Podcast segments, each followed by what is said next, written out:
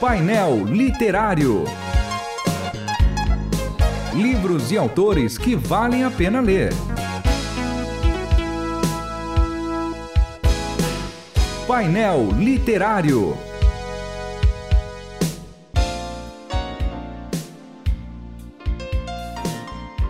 Sejam todos bem-vindos ao painel literário da Rádio Transmundial. Eu sou o João Paulo Gouveia e hoje a gente vai conversar sobre um livro diferente do que a gente vem vindo ou, ou vem fazendo né, durante esse período todo, que são os livros do Dr. Shed junto com os pastores Márcio Sarraf e Júnior Martins. Mas hoje eu vou entrevistar o pastor Fábio Bentes, num livro que ele lançou no meio da pandemia, né, Fábio? Chamado Derrubando Gigantes: Sabedoria para enfrentar os desafios do trabalho pastoral. É, pastor Fábio, seja bem-vindo ao painel literário da Rádio Transmundial. Obrigado, João Paulo. Uma alegria estar com vocês aqui e poder falar um pouquinho a respeito do livro. Vamos começar por aí. O livro é Derrubando Gigantes, né? Já me vem na cabeça o Desafiando Gigantes, né? Que é um filme famoso, né? eu, eu conheço o filme, mas não assisti. Já vem assim. E a minha pergunta: o livro fala sobre o quê? Os desafios, João Paulo, do, do ministério pastoral, eles são muito peculiares toda profissão barra vocação tem os seus desafios. Então, quando uma pessoa faz lá da sua vocação a sua profissão, ela vai encontrar alguns desafios. Os desafios do trabalho pastoral, eles são muito peculiares. No decorrer do livro eu explico por quê. Ah, são desafios que têm levado pastores a cometerem suicídio. Enfim, é, é um problema que aparentemente está se tornando maior nos últimos anos. Então, como eu tinha, eu tinha terminado meu ministério pastoral na Igreja Batista Mundo Novo, que eu pastorei por 15 anos, uhum. achei uma boa época para eu escrever a respeito dos desafios que eu enfrentei. Agora, aproximando a sua experiência ah, na Igreja Batista Mundo Novo, as expectativas, né, ou pelo menos a realização das expectativas, elas foram mais positivas ou mais negativas? Isso leva em conta para o pastor o pastor fica com uma expectativa muito alta do ministério a realizar? Então, eu não tive expectativas frustradas em relação à igreja, só em relação ao projeto institucional que eu tinha. Uhum. Em relação à igreja, às pessoas, aos relacionamentos, foi uma experiência assim absolutamente abençoadora. Acredito que Deus teve muita misericórdia de mim, porque às vezes o pastor entra no ministério pastoral e a experiência que ele tem com as pessoas é muito frustrante, muito decepcionante. Isso acaba fazendo com que ele se decepcione e às vezes até deixe o ministério. A minha frustração foi em relação à realidade institucional, projeto institucional. Então a gente olha ah, para a igreja que a gente gostaria de ter pensando na localidade, pensando nos recursos, pensando no funcionamento dos ministérios, pensando, enfim, nessa parte operacional, né? Eu tive de entrar em contato com uma realidade que eu desconhecia, porque eu vim de uma realidade de uma igreja local de classe média alta, em que a operação do ministério da igreja local era muito legal, era muito fácil, você conseguia realizar, concretizar as coisas. A igreja que eu pastoreei não era uma igreja que tinha assim recursos sobrando para poder fazer as coisas. Então essa foi a experiência de frustração. E aí o ponto de contato é que a gente acaba se frustrando porque até mesmo nós, pastores, a gente deveria ensinar as pessoas o contrário disso, mas a gente estabelece dinâmica de comparação. Então você está pastoreando uma igreja, você não consegue às vezes entender. Eu falo por mim. Muitas vezes eu não conseguia entender que aquele era o rebanho que Deus tinha colocado sobre os meus cuidados, para eu trabalhar da maneira que eu estava lá, com o que eu tinha nas mãos, para os propósitos que Deus tinha para aquele povo. Aí você olha a igreja A, a igreja B, a igreja C, você fica pensando, poxa, se eu fizesse isso? E se eu fizesse aquilo? E o que a gente precisa entender, os pastores, é que as igrejas são diferentes. Então, respondendo à questão da frustração, da decepção, da expectativa, as minhas expectativas em relação às pessoas, elas foram preenchidas. Foi uma igreja sensacional. Agora, eu precisei, isso para mim foi um elemento de experiência, entendeu? Eu aprendi com a experiência de às vezes querer realizar as coisas e não poder, porque os pastores são diferentes, as pessoas são diferentes, as igrejas locais são diferentes. Você falou sobre comparações que a gente faz como pastores. Olha, poxa vida, podia fazer isso que aquela igreja está fazendo. Poxa, aquela igreja cresceu e cresceu por causa disso. Pô, podia fazer isso também. E aí a gente fica frustrado porque as realidades não são as mesmas.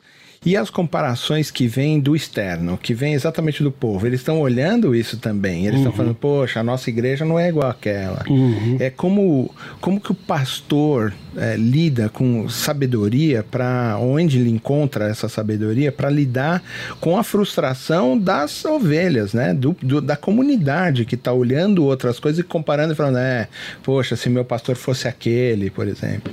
Então, em primeiro lugar, é o que eu te falei, tem que partir da gente. Às vezes parte do problema somos nós porque a gente está olhando. Eu acho, eu sempre fiz isso, continuo fazendo. É você olhar o que está acontecendo ao teu redor para você aprender, para você absorver de gente que está passos à frente realizando coisas que você pensa, fala, poxa, isso aqui muito legal, seria muito interessante eu absorver isso e poder aplicar na igreja a qual eu pastoreio.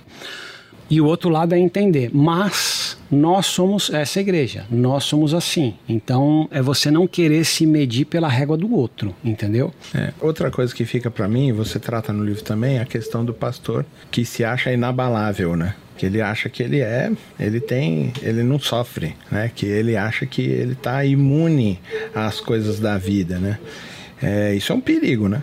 O, os pastores, eles são líderes por excelência. Ele necessariamente precisa ser um líder. Então ele, ele necessariamente precisa ser suficientemente resiliente para poder enfrentar os dilemas não só da vida dele, os desafios, mas os desafios, ajudar outras pessoas a enfrentar os desafios dela. Então é você poder estar junto lá de uma família, de um grupo, de um casal, de uma pessoa que está enfrentando desemprego, que está enfrentando enfermidade, que está enfrentando frustração na vida, que está, enfim. Então a gente não só procura dar conta dos nossos problemas, mas vai ajudar os outros a darem conta do problema deles também. E aí, uma ilustração que eu gosto de usar é que nem é que nem o, o, o, elevador, que ele tem uma, uma carga né, máxima. Uhum. Então o elevador, assim, chega uma hora que ele não sobe, mas não é porque tem um grande volume lá que está impedindo ele de subir. Você vai pondo pequenos volumes, chega uma hora que a soma desses pequenos volumes não dá conta, entendeu? O elevador não sobe. Então eu vejo um pouco o ministério pastoral dessa forma. A gente sempre acha que dá, sempre acha que dá, sempre acha que dá e vai acrescentando pequenas rotinas às nossas preocupações. Chega uma hora que o pastor não, não dá conta mais, entendeu? Você falando nisso, isso é um princípio é, basilar do burnout, né? Dizer, uhum. O cara vai assumindo, assumindo, assumindo compromisso, compromisso, compromisso, outras coisas e vai se desgastando. Com isso, ele se desgasta tanto que trava, né? Trava completamente, né? E, e um elemento em relação a isso que assim acaba sendo um, eu não sei se esse é um termo bom, eu vou usar um dificultador, é que quando você pensa num líder de uma dinâmica corporativa, por exemplo, uhum. ele está lá, evidentemente, nas suas rotinas, uhum. mas ele tem gente remunerada uhum. trabalhando junto com ele. E que, assim, apresenta competência, fica, não apresenta competência, sai. A igreja, ela funciona com, com base no voluntariado de pessoas que com todo o coração, toda a disposição falam, não, pode contar comigo que eu ajudo. Claro, a gente não perde ninguém, né? Mas nem não sempre tem, tem preparo. É. E aí o que acontece? Aí você, você, no fim das contas, como líder dessa, né, dessa pirâmide, quem está lá no, no, topo né, da, do trabalho, você vai, não, eu vou assumir isso, eu vou assumir aquilo, eu vou fazer assim, eu vou fazer assado. E a cobrança é interessante que é um fenômeno ocidental, muito mais, eu acredito, do que era lá no Oriente quando Jesus começou a igreja. A igreja hoje, a igreja ocidental, fundamentalmente a nossa igreja brasileira, influenciada pelos Estados Unidos, ela tem uma dinâmica corporativa, ela tem uma agenda, Sim, ela tem programações, mais ela, pragmática até. Ela tem recursos, ela vai aplicar aquilo em ministérios, então a cobrança é institucional mas a qualificação do trabalho ela é, ela é voluntária, entendeu? É, outra coisa, quando a gente viaja, né, a gente vê lá o comissário de bordo, né, ele aparece, fica fazendo tudo aquilo com as fitas e, e tal. E uma das coisas que eles fazem é, olha, quando, se em caso de despressurização, né, as máscaras vão cair, você põe primeiro em você. Isso parece que os pastores enfrentam um preconceito e são preconceituosos em si mesmos, no sentido de não, a gente tem que ajudar o outro. Nessa fala da comissária de bordo, a gente já vê que, peraí, peraí, se eu não souber quem eu sou, se eu não cuidar de mim, eu não consigo cuidar dos outros. Me parece muito a fala do segundo mandamento, é amar o outro como a si mesmo. Quer dizer, como é que eu sei amar o outro se eu não sei como me amar? Não é? é como é que a gente quebra esse paradigma? Então, é, faz parte disso que eu estava falando, de, de você ter às vezes tantas pessoas trabalhando voluntariamente na igreja, e aí de repente, a boa parte das igrejas às vezes o único, o único remunerado ali é o pastor. Uhum. Você tem pastores que têm trabalho voluntário, sim, mas você tem muitas igrejas em que o pastor, seja uma remuneração parcial, seja uma remuneração integral.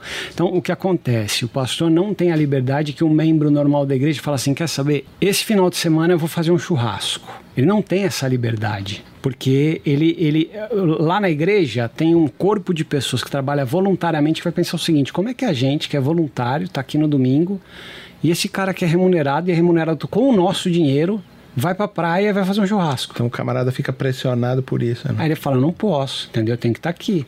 E aí quem paga o pato junto com ele é a esposa, são os filhos. E não entendeu? dá para fazer o churrasco na praia na segunda porque os filhos estão na escola. Os né? filhos estão na escola. E às vezes você escuta, às vezes, não na, na, na, na, igreja né, que eu pastorei, mas assim, em outros círculos, você escuta comentários assim desse tipo, falar, ah, mas pastor é tranquilo, porque pastor não trabalha, né? Não, você trabalha ou você é só pastor? Como assim? Exatamente. Então, assim, essas né, são algumas das pressões que, que aí vai acumulando, acumulando, acumulando, acumulando.